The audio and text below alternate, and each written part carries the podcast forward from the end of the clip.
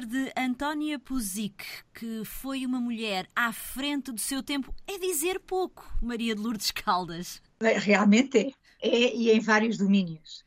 Uh, Antónia Puzic foi de tal forma fascinante, ela foi realmente única, única, porque ela foi pioneira em vários domínios.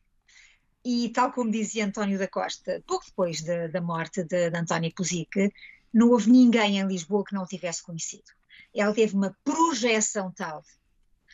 E é até estranho, por ter tido essa projeção, enquanto jornalista, enquanto poetisa, enquanto romancista, enquanto feminista, enquanto maçona, porque ela também entrou na maçonaria, foi a primeira mulher venerável de uma loja de adoção, ou seja, de maçonaria feminina em Portugal, tendo sido tudo isso, Antónia praticamente caiu no esquecimento. E se pensarmos, à parte do meio académico, onde de facto ainda vão surgindo aqui e ali um ou outro artigo sobre ela, também não passa disso. Também não passa disso.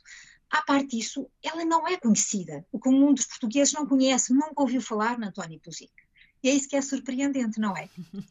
Sim, deveríamos ter ouvido falar desta mulher nascida nos princípios do século XIX. E isto é muito importante, até porque uh, ela é luso-croata, uh, o pai também tem um percurso muito, muito peculiar, Maria de Lourdes. É verdade, é verdade. E se calhar é bom começarmos por explicar a origem do apelido Puzic, ou Pusic em croata. Exato. A origem deste apelido em Antónia. Fata Antónia é filha de uma senhora portuguesa, uma senhora, Ana Isabel Nunes, uma senhora que frequentava a corte, ou morava mesmo eh, na corte, ou nas proximidades do Palácio de Queluz, mas enfim, era frequentava a corte. Uh, o pai da Antónia não era português, era da República de Ragusa. A República de Ragusa, que na altura era independente, é hoje mais ou menos a área ocupada por Dubrovnik, a belíssima Dubrovnik, da República Adriática, da, daquela costa adriática da, da Croácia. O pai dela, também se chamava António, uh, pertencia a uma família de, de, comerciantes e mercadores, enfim, prósperos, que comerciava por toda a Europa e, sobretudo, com as muito prósperas repúblicas italianas. E foi justamente numa dessas viagens à Itália que ele conheceu o nosso embaixador, o, o Dom Rodrigo de Sousa Coutinho, Dom Rodrigo Sousa Coutinho encantou-se imediatamente com aquela personagem, que ele era um tato um sedutor a todos os níveis, e convidou o pai de Antónia a vir conhecer Portugal. Ele veio, foi recomendado ao então Ministro das Colónias, o, o na altura dizia-se da Marinha e domínios ultramarinos, o Dom António, o Dom Miguel Ferreira, o Dom Miguel Forjás, que por sua vez o apresenta à rainha, a Dona Maria I.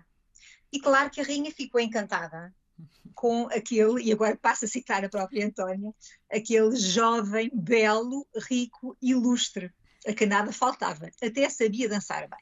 Portanto, ele conseguiu integrar-se perfeitamente na corte portuguesa, casou com a tal senhora portuguesa, que viria a ser a mãe da, da Ana Isabel Nunes, e depois foi sempre recebendo mercês, mercês da Dona Maria I e até posteriormente do seu filho, na altura ainda príncipe regente, o futuro Dom João VI. E uma das mercês que recebeu foi a nomeação para Cabo Verde. Ele foi nomeado Intendente-Geral da Marinha de Cabo Verde. Foi, aliás, o único Intendente-Geral que, que, Cabo Verde teve. Uh, foi para lá com a sua família, já casado e, e, já com os primeiros filhos, e foi lá que então Antónia nasceu.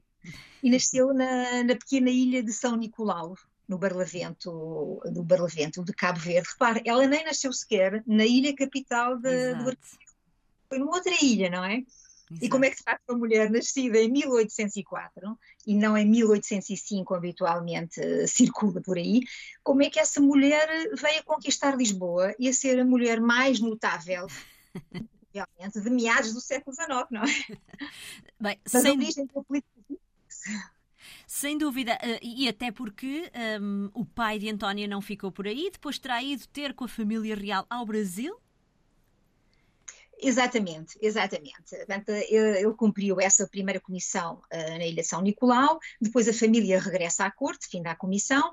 Uh, Antónia teria cerca de 5 anos e vive entre os 5 e os 13, 14 anos, vive junto da corte, uh, já no Rio de Janeiro. Eles vieram para cá, para Lisboa, mas chegaram cá, tiveram notícia que afinal os reis já tinham, ou a rainha e, e os filhos já tinham partido para o Rio de Janeiro, na sequência das, das invasões francesas, partem para lá E então, essa segunda fase da infância da Antónia Gertrude Spusic e até a primeira fase da adolescência, a sua pré-adolescência, são passadas na corte junto dos filhos de Dona Carlota Joaquina e Dom João VI. Ou seja, especialmente o Dom Miguel, de quem ela sempre gostou muito, e da infanta Isabel Maria, sua irmã. Realmente foram os dois elementos da família real com quem ela teve sempre a maior proximidade.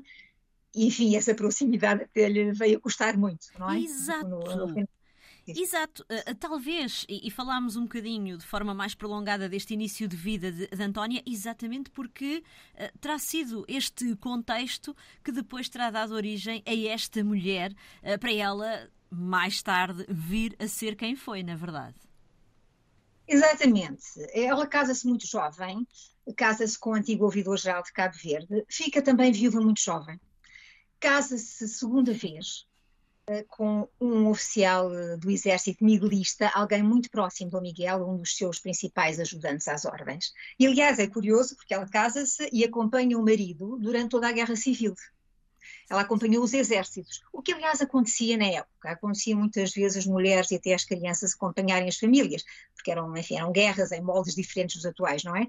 Aliás, a, a sua segunda gravidez passa-se em contexto de guerra, mesmo ao lado dos campos de batalha.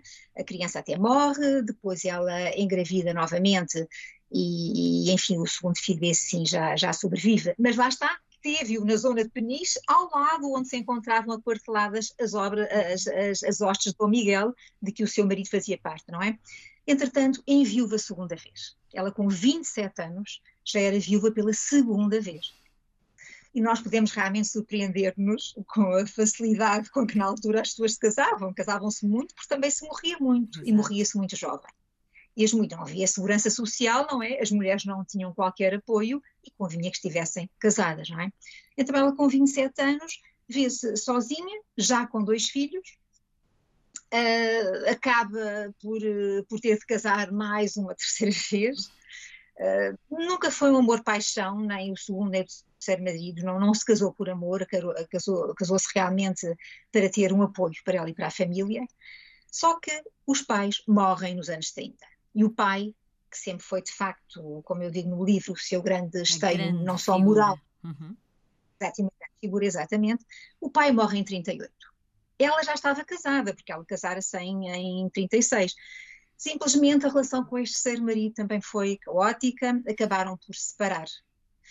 Uh, ainda no final da última gravidez, ela teve quatro filhos deste marido, portanto, no final da, do, da quarta gravidez ou logo no, no pós-parto, separam-se, mas pior do que separarem-se foi uh, esse marido ter deixado de contribuir para o sustento dos filhos. Exato. Ou seja, aquilo que hoje chamaríamos uma pensão de alimentos não existiu.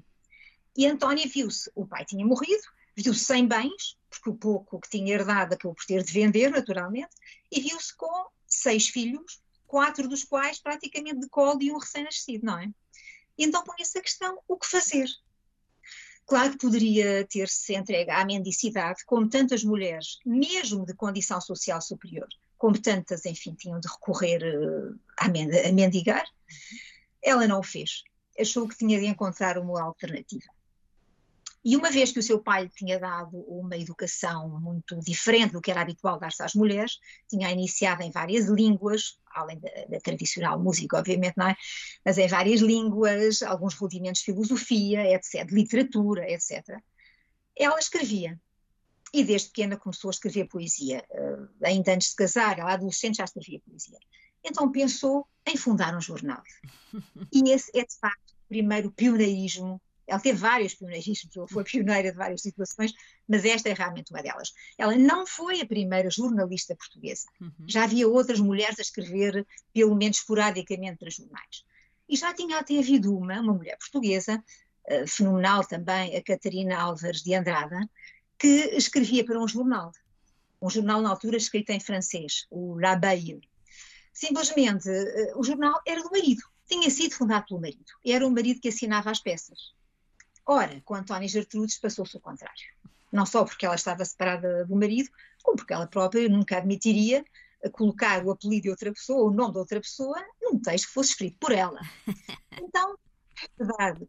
Então fundou o seu primeiro jornal, a que deu o nome de Assembleia, Assembleia Literária. Literária, exatamente. Já, isso é um o próprio programa do jornal já está inscrito no próprio, no próprio título, não é? Exato. E então colocou o seu nome logo no cabeçalho. Então passou a ser a primeira mulher a fundar um jornal em Portugal, foi a primeira, a primeira mulher a dirigir um jornal em Portugal e a ser sua redatora principal. E por isso eu digo que ela foi a primeira mulher empresária da imprensa. E sem dúvida que o foi. Exato. Uma mulher também polémica, até pelas suas eh, posições políticas que, que foi assumindo, o que acaba depois, às vezes, por ser eh, poder parecer estranho que ela, ao mesmo tempo, um, seja alguém preocupada também com a questão da educação das mulheres. Temos tendência para imaginar que alguém mais conservador poderia não ser defensor defensor uh, da educação das mulheres. Não é o caso. Olha, essa faz é bastante observação, porque ainda hoje eu estou por compreender algumas coisas com a Antónia, Antónia Puzic. Era de facto uma mulher muito cheia de contradições. E eu penso que o fascínio também vem daí. Porque quando as pessoas são todas muito uniformes, muito, enfim, monocórdicas, muito, não é? Não tem muito ter... interesse. e ela, ela dava prestado realmente a tudo. Era miguelista, confessa, miguelista ao trance mesmo, até ao final da vida sempre. No entanto, no entanto, privava, não só privava com liberais, como privava muitas vezes com a ala esquerda dos liberais. E deixa-me já dizer que o terceiro marido dela não só era liberal, ela tinha combatido pelas tropas de Dom Pedro, não só era liberal, como era um setembrista. E ela casou-se com ele. Portanto, era uma mulher realmente diferente. Uh, o que me diz em relação à, à, educação das mulheres, esse é de facto o seu segundo pioneirismo. Porque ela não se limitou a defender a educação das, das meninas. Exato. Isso já uma ou outra voz se vinha levantando, não com a intensidade da voz de Antónia Gertrudes, claro, que fez realmente os seus jornais o suporte para a sua cruzada pela educação das mulheres, mas ela fez-o de forma diferente. Ela não dizia apenas que era importante educar as meninas, por elas virem ser as futuras educadoras dos seus filhos, logo dos futuros cidadãos portugueses. Porque a maior parte dos autores dizia, pois realmente é necessário começar a dar alguma atenção à educação das mulheres, porque elas são as primeiras formadoras dos seus filhos, é com, eles que eles com elas que eles bebem as primeiras luzes, e por isso, quanto mais ilustradas elas forem, mais ilustrados eles serão também, e Portugal poderá finalmente sair do seu marasmo. Essa era a teoria. Claro que ela também usa esse argumento mas usa esse argumento, penso eu, eh, porque de facto ela vivia numa outra época com um universo de valores muito diferente. Né? Uhum. E se ela ousasse dizer permanentemente que as mulheres têm direito à educação como os homens têm, porque sim, porque são pessoas, claro que ela geraria ainda mais anticorpos e mais polémicas, como mais polémicas do que de outra forma, não é? Então ela ia sempre dizendo também, Pois é importante ensinar as meninas a fazer algo mais e a saber algo mais do que abordar e a falar francês, porque de facto uh, os filhos vão ser melhor preparados do que se tiverem, tivessem sido criados por mulheres muito ignorantes. Mas isso era o pretexto, porque ela realmente era uma mulher feminista para a época, porque há vários uhum. feminismos, obviamente. É feminista para a época e ousou defender a educação das mulheres per si, por si próprias houve uh, várias, como lhe chama aqui, empreitadas jornalísticas.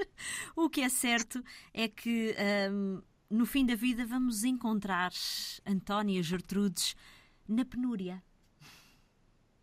Pois é verdade, é verdade. Apesar de ter eh, colaborado com grande parte da imprensa da época, não só revistas literárias, uhum. Ela, como disse já também, ela, ela manteve polémicas nos jornais, tanto como outra jornalista, Maria José Canuto, de quem, aliás, depois se tornou amiga Exato. e que fez o seu elogio fúnebre.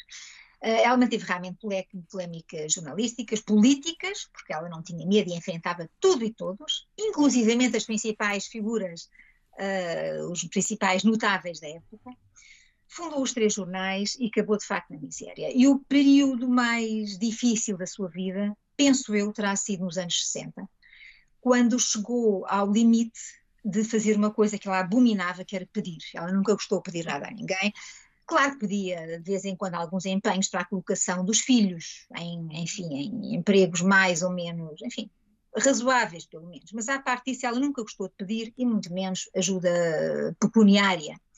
Mas o ponto chegou a tal, a tua situação degradada chegou a tal, que ela, depois já de ter nascido num palácio, de ter alterado e ter mudado de residência N vezes para apartamentos cada vez mais humildes, até que acabou por morrer num mesmo, que fica ali mesmo em frente ao Parlamento, uhum. imediatamente antes de chegar à, à Fundação Mário Soares, um apartamento ali em São Bento, de facto já muito, muito modesto, mas pronto, tendo feito toda essa trajetória, ela chegou ao ponto de, nos anos 60, ter de escrever cartas a pedir dinheiro. E a quem? A quem? A mais do que uma pessoa, mas essencialmente a quem? A Costa Cabral. E custou-lhe muito, e custou-lhe muito. Mas como ela o tinha apoiado muito nas eleições de 1844 contra 45, ao tentar convencer os realistas, os miguelistas como ela, a votar em Costa Cabral e não aliarem-se numa coligação negativa com, com, os setembristas contra Costa Cabral, como ela tinha feito esse, tinha prestado esse serviço a a, a, ao, ao, ao, Carlos, ao Costa Cabral, então pediu-lhe, suplicou-lhe ajuda. E ele então lá lhe envia uma nota, mas como uma nota até substancial, mas como, mas como demorou algum tempo a enviar-lhe esse dinheiro, ela não se fez rogada, voltou a escrever e dizer-lhe: Não se esqueça que me deve estes serviços que eu há 20 anos fiz, estes serviços de campanha partidária. Mas foi de facto, de facto, olha, para lhe dar outro exemplo, também numa outra carta dirigida à filha do Costa Cabral, pede-lhe, por exemplo, um vestido para a filha, porque um seu cunhado tinha morrido e a menina não podia fazer o luto do tio porque não tinha um vestido e a mãe não poderia sequer comprar de si para mandar fazer um vestido. Portanto, as coisas foram muito difíceis na vida desta mulher. Exato. E por isso eu penso que ela é um exemplo para todos nós e até para os nossos filhos, é um exemplo de vida, de como é possível resistir com muita dureza, mas com muita dignidade. Era exatamente essa a última pergunta que eu lhe iria colocar. O que é que podemos aprender com Antónia Puzic, Maria de Lourdes Caldas? Desde logo podemos aprender eh, a ser muito corajosos e a, enfrentar todas as desventuras que por vezes a vida nos traz e às vezes surpreendentes, porque de facto ela, como eu disse, nasceu em um berço douradíssimo.